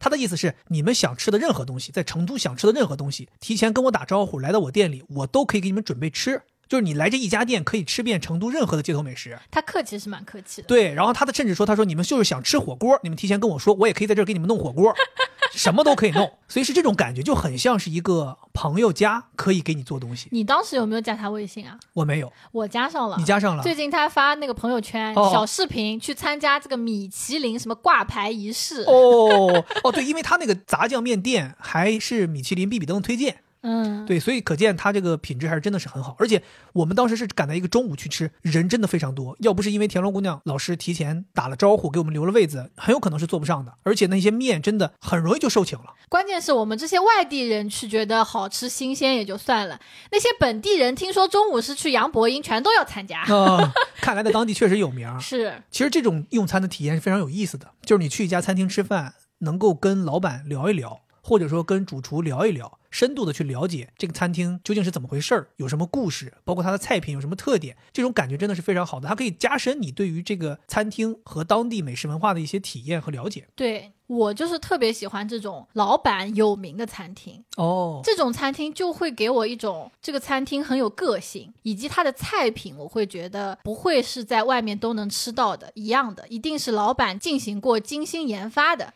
所以说，最近不是我带你去吃了一家上海的新开的餐厅嘛？我的妈，别提这个了。有一天突然特别神秘跟我说：“老公，你哪哪哪天有时间吗？”我说：“你有什么事儿吗？给你准备了一个惊喜。”哎呦，我当时我跟你讲，我特怕惊喜。我想说什么惊喜？能告诉我吗？一个餐厅带你去吃。我说叫什么名字？我能提前了解？不能，什么都不能，不能透露。而且说非常难约，说好不容易给我们约上了，这一下子就把我的好奇心激起来了，勾起来了。勾起来了。我们昨天就去吃了，终于吃到了，确实是一家非常不错的餐厅。非常感谢你给我准备的这个惊喜。对，这个餐厅确实挺难约的，它好像是一个旧餐厅，换了个地方重新开，对吧？二点零，二点零，自己叫二点零，这个中间最屌的就是他的老板是出去玩了一圈，真任性啊！对呀、出去玩了一圈之后又回来重开，把餐厅关了，出去玩玩够了，回来再重新开一家啊，这种感觉真牛逼。嗯，对，然后这家餐厅的名字叫檐外，檐是屋檐的檐。它的餐厅这个二点零新开的这家餐厅位置也非常有意思，它的位置呢是在上海长宁区天山公园和海粟绿地背后。他自己在官方啊，他们有一个公众号，然后他介绍，他是说背靠这两家公园，周围是被绿地环绕的，所以你从延安西路的地铁站出来，经过一片漂亮的银杏树林之后，就可以到达他们的店。所以它是那种没有进店就开始有体验的店。后来到了店，我才知道为什么他们要选择这样的一个地方，是因为它这个店呢，有点像是开在城市里的一个吃露营餐的这么的一个地方。我当时为什么会知道？就是我朋友圈那些搞户外的人，哦，喜欢露营的人，在他开业的时候疯狂的发，疯狂的宣传，哦，我才觉得哦，这些人都这么喜欢，那我要去试试。对他那个风嘛，他那个餐厅里边确实露营气息非常的重。你看他这个餐桌餐椅有很多就是露营用的，然后也选了很多他们认为好看的露营的器材摆在里面，墙边堆了很多这个露营烧火用的这个木材。然后屋里边的取暖设施用的是露营用的取暖炉，甚至连我们吃饭的餐具、盘子、碗用的都是 Snow Peak 的露营的餐具。然后他们也说了，他们的烹饪手法汲取了一些野炊的手法。嗯，对，怪不得它就没有什么炒菜，都是凉菜或者是蒸炖，就这种烤的，或者说这个腌制的一些菜。对，所以它的整个这个感觉啊，你很像是。在一个那种大型营地的中心的用餐帐篷，然后有这个专门的露营的人在帮你做了一个这么一个饭菜，是。而且他们这个餐厅是一个开放式厨房，就更像是这种露营场景。我之前去雪山，我们就是有这么一个地儿，就是这个中央帐篷。大家用餐都在这儿坐着，然后旁边就能看到师傅们在这忙。这个也是一样的，你坐在这儿，用着这些 Snow Peak 的钛合金的小碗，然后那边 就是厨师在给你做饭，做着做着就上来了。我觉得它那个开放式厨房特别漂亮，它颜色是那种浅绿色，开放的窗户的那个大小恰到好处，有点像黄金分割，那个比例非常漂亮，像电影那种感觉。里面的这个厨师衣服穿的都整整齐齐的，很有我们当时看的那个熊家餐厅的那个高级厨房后厨的那个感觉。而且他们还有一个特点，就是为了彰显出他们这个露营 DNA，他们所有的厨师在穿着正常的厨师衣服的基础上，都会戴一顶帽子。这个帽子大概率都是露营时候会戴的帽子风格哦。对，所以你一进到那个餐厅，你就能够感受到那种扑面而来的露营气息。我觉得这个体验确实挺奇妙的，就是你身在一个城市的小园区吧，它那个园区叫 C Park，你在一个有写字楼、有概念店的这样的一个园区里边，可以坐到一家餐厅里面，吃的是很像露营的时候朋友给你做的饭菜，这个体验是很奇妙的。那我们来推荐推荐菜吧。吃完之后呢，其实我有点后悔，因为我吃完之后才看了他们的公众号，说他们有五宝。就他们有五道招牌菜，五个宝总，对，但是我们只点了其中两个。哦，确实，我们点了一共点了四五个菜吧，其中两个是他们招牌菜。吃完之后，我也确实觉得这两个招牌菜是我印象最深刻的。一个就是他们的糟卤系列，我们点了一个糟卤草虾。其实我本身对于这种酒糟啊腌制的东西是不怎么喜欢吃的，但是他这个糟卤，服务员跟我们说说不用担心有什么酒味儿，他说我们更多的是甜味儿。因为我们在其中加入了话梅，听听听听，这格调，我特别受不了话梅，就我觉得一加话梅我上头，我觉得很喜欢。对，我觉得在菜品里加入话梅是非常精致的一个表现。哦，上来之后确实，它那里边有虾，有话梅，有毛豆，有小辣椒，味道确实非常的棒，甚至想再点一份。就真的是那种非常非常合格的下酒菜。我品的过程当中，我觉得这个虾首先很大，大草虾很实在，嗯，很新鲜，虾肉也很 Q 弹。那唯一呢，我自己觉得调味有一点点过咸。但是后来我发现，可能是我的吃法有问题，因为它那个虾很大嘛，你剥完之后，如果把这个虾整个都吃到嘴里面，它是味道很大的。后来第二招的时候，我就我把它切成四个小块。配着这个葡萄酒吃，哎呦，那就绝了。所以提醒大家，去吃这个酒糟这个菜，一定要把这个虾弄小一点再吃。嗯，说到下酒菜，其实我们也得提一下，就是他这个餐厅，你别看是个用这个露营餐具吃饭的，但是他们的这个酒还非常讲究。我记得我们当时点菜的时候，服务员说需要我来帮你推荐一些菜吗？我们说行，七七八八也不知道讲了个啥，没没怎么讲好，真的没怎么讲好。然后后来说那酒需要推荐吗？我们说酒也推荐吗？他说哎呀，他说说到酒啊，我就比菜更懂了。是。事实证明，推荐的也很好。对他明显是更懂酒，所以我当时觉得说，哦，这个店可能对于酒的品质追求也挺高的。然后我们就喝了两杯，所以到他家，大家就会出现红酒配盒饭的场面。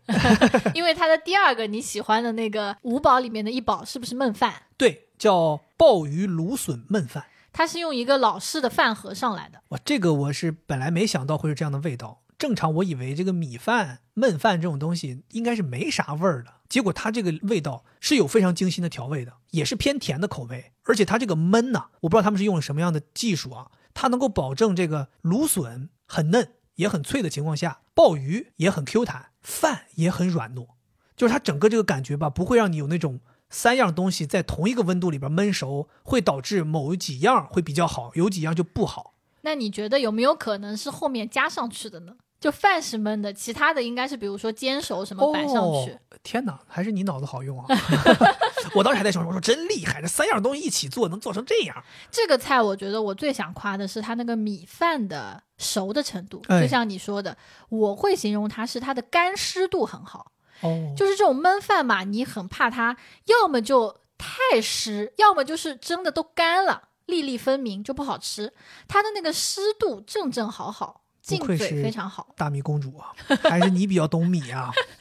然后你说的这个甜感，我也感觉到了，它这个焖饭很甜，但它那个芦笋其实没有太大味儿，本身清新的味道很重，你配合着吃，觉得压一压甜味还是不错的。所以我就有点后悔了，当时没有照着他们那个推荐点点的五宝。对他们还有鸡翅膀，嗯，对吧？那个应该也好吃的。对，所以我们下次可以再去。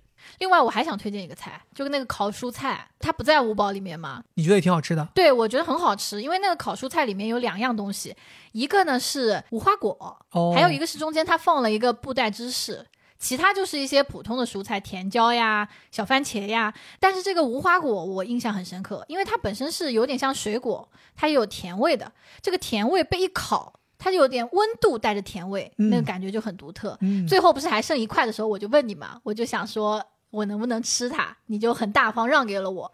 另外就是布袋芝士，也是我很喜欢吃的一种芝士口味，它是比较清新，就不是很腻的那种，所以就它是那种香而不腻的这种芝士，搭配的这些蔬菜吃很好吃。以及这个烤的东西啊，我发现开放式厨房是有好处的，就是它从这个火上到你的桌子上距离很短，过来之后你吃上它是还有那种火味儿。就像我们看那个《繁花》，不是宝总他要去人家后厨吃嘛，说这样吃的东西才更加好，就他都受不了这个从后厨端到餐桌上这一段时间丧失的风味儿。那这种开放式厨房就有这个好处，就近了很多，你会觉得它确实不一样。它这个开放式厨房不仅仅是开放，而且它跟用餐的人基本就是一墙之隔，所以它打开了一个这样的空间之后，基本就是从灶头端出来的菜，服务员只要拿起来，转身就放到你桌上了。这个我们推荐大家可以去体验体验。我觉得从用餐环境到菜品的烹饪方式上面，都是一种全新的体验。对，但我觉得这家餐厅它不是那种追求性价比的餐厅，嗯，它其实是体验感更强的一个餐厅。是的，那接下来我们要推荐的这个餐厅，我觉得性价比超高。就是我们两个正好前两天要去工作的时候，在工作附近说我们随便吃一口吧，搜到了一家烤鸭店，叫四季民福。首先，我觉得我们一进门就感受到了这家餐厅的第一个特点，就是服务态度真的太好了。真的服务太好了。可能有些朋友看到我发微博，我说我们两个人用餐，他带我们进去坐到一个六人位，一个大长桌六人位，我当时都懵了。我想说不至于吧，吃个烤鸭还要拼桌？他说哦，放心先生，您就坐吧，我们不会拼桌的。我当时想说，我你们这餐厅是得多冷清啊！我们两个人坐个六人位，你们是没客人吗？我当时真的就这么觉得的。我想说你们肯定是没客人。我想说完了，这餐厅可能不咋地，你知道吧？但是后来我才知道，他们就是因为服务好，你只要有客人来，我里边有空座，只要能坐下你们，你们就坐，不会让你们等的。因为有些餐厅会说，哎，不好意思，我们没有两人位了，你得等。然后那个六人位一直等着六人来。后来我们吃完出去才知道，外边排队都排他妈老多人。乌泱泱的，而且他门口专门有个告示，什么时候开始排队，中午也排队，线下先排，线上后跟上，就是他是那种大火餐厅那种排队的形式。对，所以吃完出去我才意识到他这个服务多到位。另外一个服务上很好的体验，就是我们不是说我们吃完饭马上要去工作嘛？其实点完菜上了几个菜之后，我们时间有点来不及了。然后这个时候我们就说，那我们那个烤鸭能不能稍微帮我们快一点？因为他那个烤鸭好像是要按点单的顺序一个一个给人家发放的。服务员就去后厨跟我们协商了一下，很快就说下一个就是你，我们帮你提到前面了。真的不夸张，他跟我们说完之后，我就看到后厨那个人抱着烤鸭出来了，立刻抱着个烤鸭出来了，然后很快到我们这儿给我们切，这样我们才赶上了，又吃完了烤鸭，又去了工作，没耽误。这个是让我体验非常好的，因为有很多餐厅说是给你加急，你会发现其实最后也没加多急。对我们能看出来，本来下一只是我们边上那桌，但是他们那只就被我们抢过来了，相当于。说到服务，我还要说最后一个，你可能没去洗手间，我去洗手间服务给我惊呆了。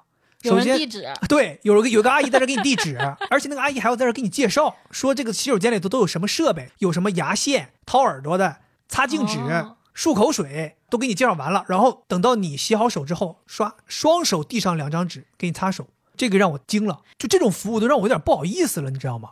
那服务说完了，我觉得我们得说一说他这个菜了。我非常的感激，终于吃上了一个正宗的烤鸭。普通烤鸭，对，这个是相对于我们之前，因为在前几期有一次闲聊的时候，我们说过，我们去吃了一家烤鸭店，体验不咋地，因为那个烤鸭是用鱼子酱配着吃的。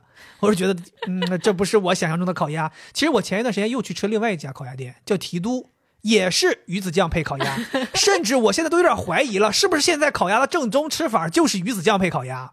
直到我来了这个四季民福，这才是传统意义上吃烤鸭的样子，就是正常的烤鸭片好，皮蘸白糖，肉包饼，这是我觉得 OK 的。而且我觉得这个烤鸭味儿更对，要比那些更精致的烤鸭店味儿要更对一些。我是特别喜欢吃烤鸭那个皮的，就蘸白糖的那个东西。，对，这次终于是真的吃到了，因为他们做鱼子酱哦，基本上都是拿那个皮做，我都觉得哎呀，你都给我浪浪费了。了。我就趁热吃，你吃的时候，你感觉到它烤鸭皮两层嘛，那层油脂的部分哇油润，然后上面黄色脆脆的部分，哎脆，配着白糖绝了。而且我觉得四季民福应该是一个主要以出品烤鸭为主的这样一个餐厅，来的人应该百分之百都会点烤鸭，所以他们的烤鸭出品多，他们的质量就会好。之前我们提的那两家店，可能他们其中还有很多精致的其他菜品，烤鸭并不是他的唯一必点的东西，所以相对而言，可能品质上就没有出品多的这种店他们掌控的更好。这可能是我个人的觉得。但是那换句话说，人家那些店里面也有很多其他的菜会好吃嘛。我们最近一段时间不是又去了一次那个鱼子酱配烤鸭的那个世和园吗？世和园我是要跟他道歉的。要道歉了这次。对，这次世和园吃的，我觉得上次是我们菜没点好，哦，莫名其妙点个烤鸭，它里面有一个招牌菜是鱼头，我们当时没吃，叫段氏鱼头，嗯，这次点了，非常好吃。这次我们就是专门给他一个机会的，我们就去了之后就没点烤鸭，点了一个大鱼头，是配了一个大油条。这个鱼头里面，我最喜欢的部分就是鱼眼珠子往里的这些像鼻涕一样的这种类似于鱼脑的这个东西，真的非常好吃，没有腥味。嗯，然后它那个口感吧，像果冻，你吃就很好，而且这附近的肉会比较滑一点，再加上调味，它的调味呢有一点点偏甜，但是那种辣味加上甜味也挺奇妙的。对我特别喜欢的是那个大油条，剪完之后泡着鱼汤吃，我觉得非常符合北方人的口味，而且那个油条是有香味的，特别脆，刚炸出来的时候，对，有面粉炸过的香味。应该是就是在后边是现炸的，不是那种半成品油条。最近他这个点评上还有一个套餐，那个套餐真的是当时我们俩想点的，我还特别拽，我说来就给我来一份这个套餐，结果人家说小姐这个节假日和周六周日不能用，对，那个套餐里边特别划算，包含了它两道非常有名的大菜，而且还半价，嗯，所以是非常划算的。我觉得这个鱼头确实是非常在线，怪不得上次我们吃烤鸭的时候看到人家来就只点鱼头。对，可千万不要再点烤鸭了，烤鸭还是得去四季民福点。然后这次在四季民福，其实它里面那个酥肉锅，我觉得也很好吃，因为现在冬天很冷嘛。当时上来的时候热乎乎的，我舀了一碗，发现它的肉很嫩，而且汤调味很好喝。它不仅加了胡椒，还加了醋。其实这个感觉很像是北方人喝汤的时候会加的一些调料，哦就是因为暖身子嘛。你这个醋和胡椒进到身子里，配合热汤，一下子人就暖起来了。对，所以我觉得很适合冬天去。最后，我们还想再推荐一个上海以外的吃喝的好去处。那必须就是我大上虞的，哦呦，难得啊！我们推荐一个在上虞可以去的一个地方。它是一家咖啡厅，叫二十八 Coffee Roasting。它绝对是一家国际大都市品质的咖啡厅，而且它的老板确实，我们跟他交流，他也是在上海开完咖啡厅之后回去的。因为我们其实每次回上虞都为找一杯好喝的咖啡而苦恼，经常有的时候我们可能都是开了很长时间的车，买了一杯星巴克，心凉了也就不找了。这一次不知道怎么惠子突然间发现了，说哎有一家店好像很好，评价也很好，我们去试一试。你要这么说，热爱生活的惠子、哦发现了一个上虞的大宝藏。对，反正我们就去了。去了之后呢，这个店也是噱头很足，说老板是咖啡行业内的技能能手。然后我们也看了，确实有很多奖杯、奖牌，而且老板以前还在一些咖啡大赛当中担任什么感官评委，哎，就你一看就感觉不一样。刘老师对，姓刘，而且我们也很幸运，点了一杯手冲，就是这个老板给我们冲的。嗯，冲的过程当中，我们就攀谈了起来，大家就聊了几句，我们才知道老板以前其实是在上海开咖啡厅，这几年经济形势不太好，他就回到了上虞老家开了这个咖啡厅。他以前在上海的咖啡店叫二将。我觉得就很划算。比如说我喝的是澳白，然后如果不选豆子的话，它就是二十六一杯。嗯，我当时想的是上虞这么便宜，那我必须喝龟夏呀，我就选了龟夏豆子，加十块钱，三十六块钱的澳白，其实就是上海一般精品咖啡店会有的价格嘛。我吃了之后觉得口感非常好，香味也很足。而且他们这个店里面还是有烘豆机的，他们是自己小批量的烘豆子给自己用。同时可能供应一些上虞，因为上虞本身这精品咖啡店也不多，所以他们可能还能供应几家其他的精品咖啡店。这样的话，你就会觉得他这个店其实是蛮有追求的，甚至他这个店竟然还可以收钱教你怎么冲咖啡。对他这个东西，我觉得蛮好的。他是花一定的钱，他会卖给你一套手冲的器材，同时他会教你大概应该怎么冲。我觉得这个对于如果你日常想要尝试去每天自己搞搞手冲的人是蛮好的。对，所以我觉得他这家店在上虞这样一个城市里，不仅仅是承担了一个卖咖啡的这样的职能，它似乎更多的是像是一个小的浓缩的咖啡产业的一个供应。无论是从原材料的这一端，还是从技术器材，还是从产品，它好像都在发散。他尝试在这样的一个城市，想要把咖啡这件事情推广推广。对，我觉得这可能是老板出于热爱，他才会做这样的一个事情。而且我觉得老板很温柔，人脾气特别好。我有的时候会觉得，这种冲咖啡厉害的咖啡师，他总归有一些自己的追求，他受不了就是你把咖啡当奶茶一样喝。但是我当时注意到，就是来了一群本地人，可能比我们年轻一点，坐下之后开始玩桌游啊什么的，就感觉在他们的眼里，这就是一个聚会场所。他并不把就是来感受咖啡文化或者真的来品咖啡作为他们的目标。但我发现老板也没有觉得他们很聒噪啊或者怎么样，还是很认真。真的在帮他们做他们点的咖啡，这一点我是觉得很看重。我觉得这样的人才真的能够把咖啡文化给推广出去。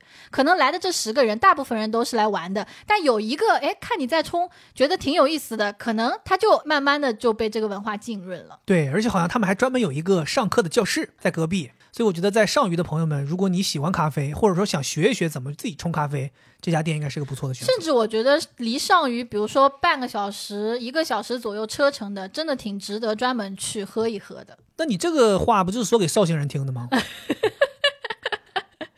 ？OK，那么我们吃喝推荐完了，最后我们再跟大家聊一聊我们最近这一个月有购买什么有意思的东西吧，分享给大家。其实这次啊，我觉得我的这两个东西都挺有趣的，因为我是属于那种不怎么买东西的人 啊。买了这两样东西，我就哎呀抓心挠肝，特别想分享，赶紧分享。第一个呢，就是 Chanel 的指甲油。Oh my god！这个是我在一个软件上面刷到的，一下就击中我了。怎么击中你的？就我觉得这个颜色很好看，而且它还是自己涂嘛。哦，另外它又是一个大牌嘛，对不对？花这个两百多块钱就可以拥有奢侈品的感觉。哎，我记得你买的好像是在天猫买的是吧？对，然后寄过来，那个包装还非常精致，特别精致。就它的纸盒也是它特有的，然后是这样撕拉一下拉开的，里面还有一个盒子，反正就还有拉菲草，就是那些。完了，你一提拉菲草，感觉一下子就掉档次了。它的那个山茶花的那个装饰嘛，反正就整体拆的感觉也很好。那我也涂了，它其实没有太特别，就它就是那种最传统的指甲油，它不是那种假油胶，就是要照灯的，是你要慢慢等它干的。但我觉得这个颜色很好看，它是一百六十五号，大家记一下啊。这个颜色我觉得在秋冬非常百搭，而且很显气质的。它是那种有点儿暗的红色。对，像车厘子红那种。哎，对对对对对，你说的对。而且你搁远了看，有的时候会把它误认为是那种棕色，有点靠那个什么美拉德配色哦，对吧？就是你在冬天的时候会觉得它很沉稳，然后很适合这个需要保暖厚重的季节。你看，我们女孩子喜欢涂指甲嘛，有的时候你会享受有人帮你服务的那个感觉，嗯，但其实自己给自己涂的那个过程也很治愈，你会去琢磨。就我怎么样把这个刷头放到我的指甲上面，我怎么去蘸取这个指甲油的量是最好的。我甚至会把这一段时间当做是我自己跟自己相处的专门的时间。你涂指甲油要等它干，你都根本就干不了别的，且没有办法看手机。哦，所以我就在那涂啊，然后闻着它那个味道啊，我有一点上瘾那个味道，就跟人家闻汽油一样。是是是，闻着闻着，哎呀，那个治愈啊！看着那个指甲慢慢上色、慢慢干，很舒服。我也会刻意锻炼我的耐心，因为我自己是一个有点焦虑的人。我觉得涂指甲油这件事情也可以帮我去平复自己焦虑的那个身体。另外，我会觉得这个指甲油应该会比那些外面要光疗的那种没有那么伤指甲。当然，我也不懂啊，如果有懂的朋友可以告诉我一下。然后它其实是有很多很多颜色可选的，我推荐大家可以去看看。我反正打算等到春夏的时候可以再选个别的颜色，稍微亮一点的。下一个要推荐的是一顶帽子，这个帽子的牌子叫 Override，是一个日本的牌子。你是怎么知道这个帽子的？这个就有故事了。就前段时间，我跟一个朋友聚餐，要走的时候，他突然戴上了他的那顶帽子。他那顶是一顶棕色的帽子，我一下就看中了。那个帽子的戴法是有点那种小红帽的感觉，就从后往前戴，然后在你的脸旁边会出现一圈绒绒，看起来就很可爱，然后又很暖和。我当下就抓着他问我说：“你这个是从哪儿买的？”我以为你当下就给人帽子抓过来了，你这这给我了。朋友说他是在他日本旅游的时候进到一家店里面买的。他说他精心挑选啊，说这个牌子里面的东西都很好。他还告诉我说这个店是那个韩国明星什么有一些很喜欢的哦。然后当时我一下就觉得机会来了。以前都是肥杰告诉我什么什么牌子时尚，这次我必须给他上一课哦。所以我就特别想买。其实我也是有一点小心思，就是我想在你面前像是小孩子炫耀一下，说你看老公，虽然你总说你自己会搭配，知道很多牌子，看这次是我来告诉你有一个牌子，所以我就很着急说我们要买嘛。当时我们在。网上查了查，果不其然，还是倪妮同款哦。对对对对对对对，我记起来了。你还让我查，我说说倪妮同款，然后我去搜，我说倪妮啥时候戴过这个帽子？我搜了一下，后来发现她确实是戴过，只是不是跟你这个一模一样的款式。对他戴的那个可能是春夏款，比较薄的，像是个草帽一样的，好像是镂空的。所以我们俩其实是相当于日本代购买了一顶这样的帽子嘛。我们选的是黑颜色的。我买的时候，其实发现真的就这个牌子在帽子圈是挺火的。我也算是在购买这个搜索期间，也算是上了一课哦。就这个 Override 好像主要是做一些这种女士的这种很好看的帽子，很多很多款式。我觉得不能算是性价比很高，但是应该是综合了颜值和价格之后，是一个选择比较丰富的一个帽款品牌。拿到手上的时候，我就感觉买对了，质感很好，质感很好。它是那种里头是长毛，外面是短绒。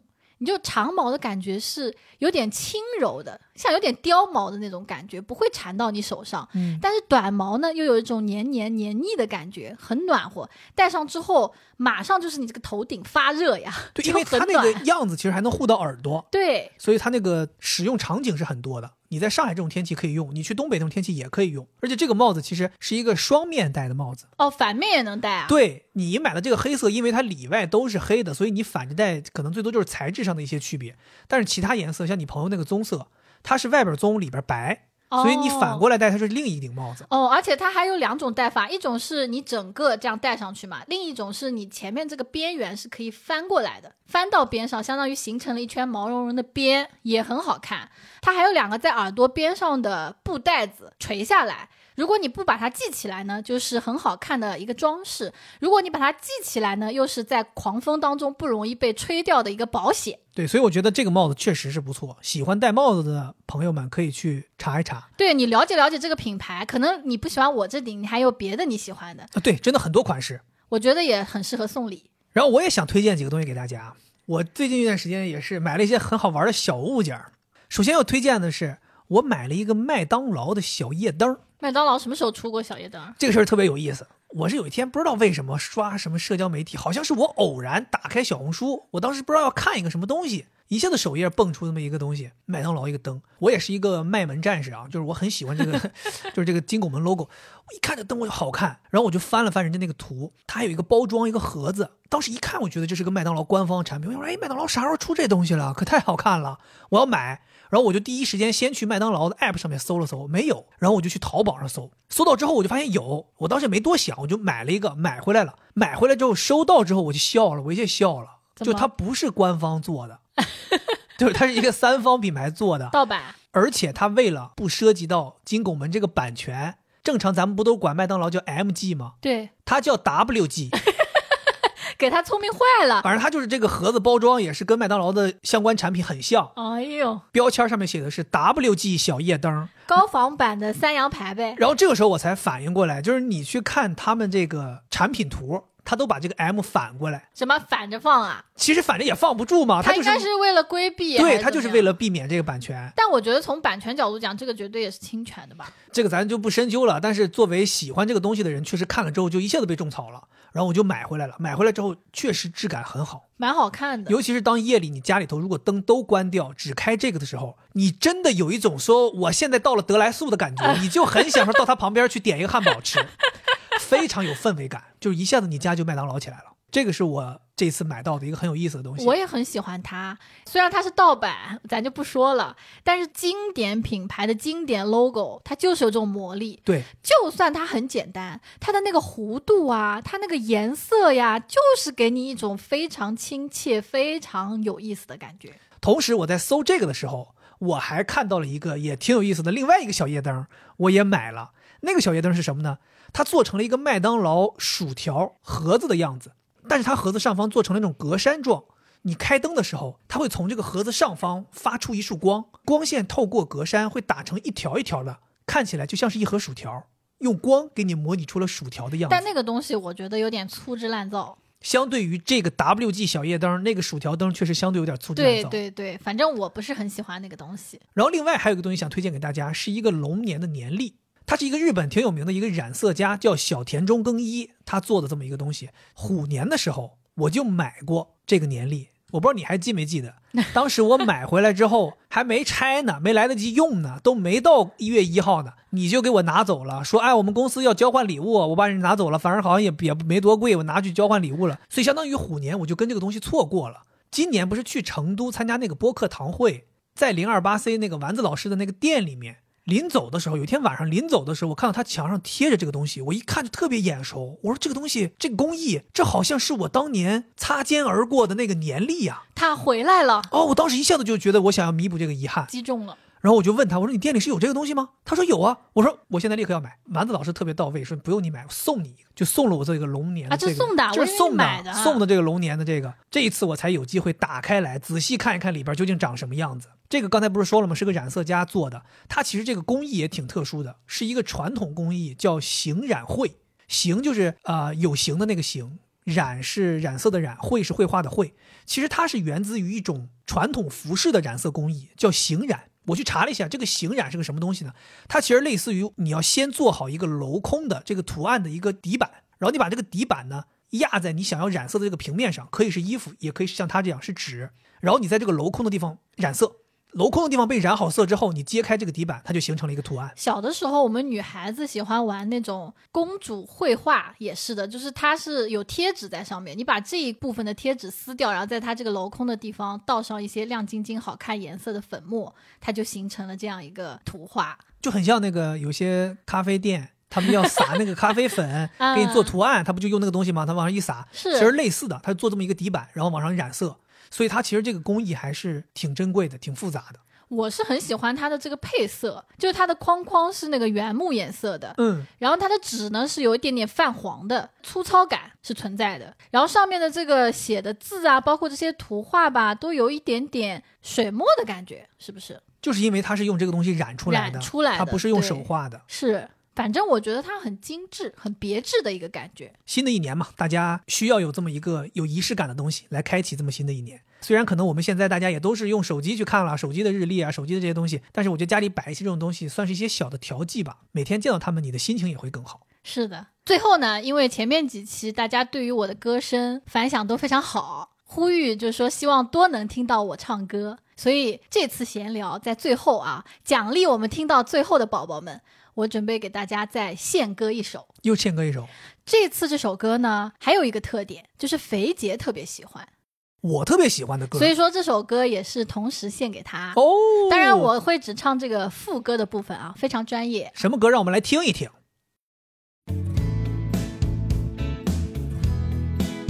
哦吼吼，眼泪轻轻的擦，别管那多嘴乌鸦，眼下那些风沙，你才能慢慢长大。要错过几个他，用你最好的年华，这是青春的代价。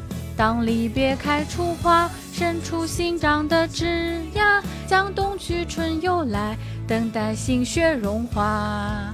你每次离开家，带着远方的牵挂，那城市的繁华盖住了月牙。当离别开出花，它生长在悬崖，在最高的山顶才听得见回答。没什么好害怕，孩子放心去飞吧，在你的身后有个等你的家。好吧，那么我们上个月全部的分享内容到此就差不多了。我们依然在最后还是那个美好的祝愿，同样的祝愿，希望大家在二零二四年新的一年的每一天，大家都能够热爱生活，认真的生活。祝大家每天都过得开心，丰富多彩。以上就是全部内容，咱们下期再见，拜拜，拜拜。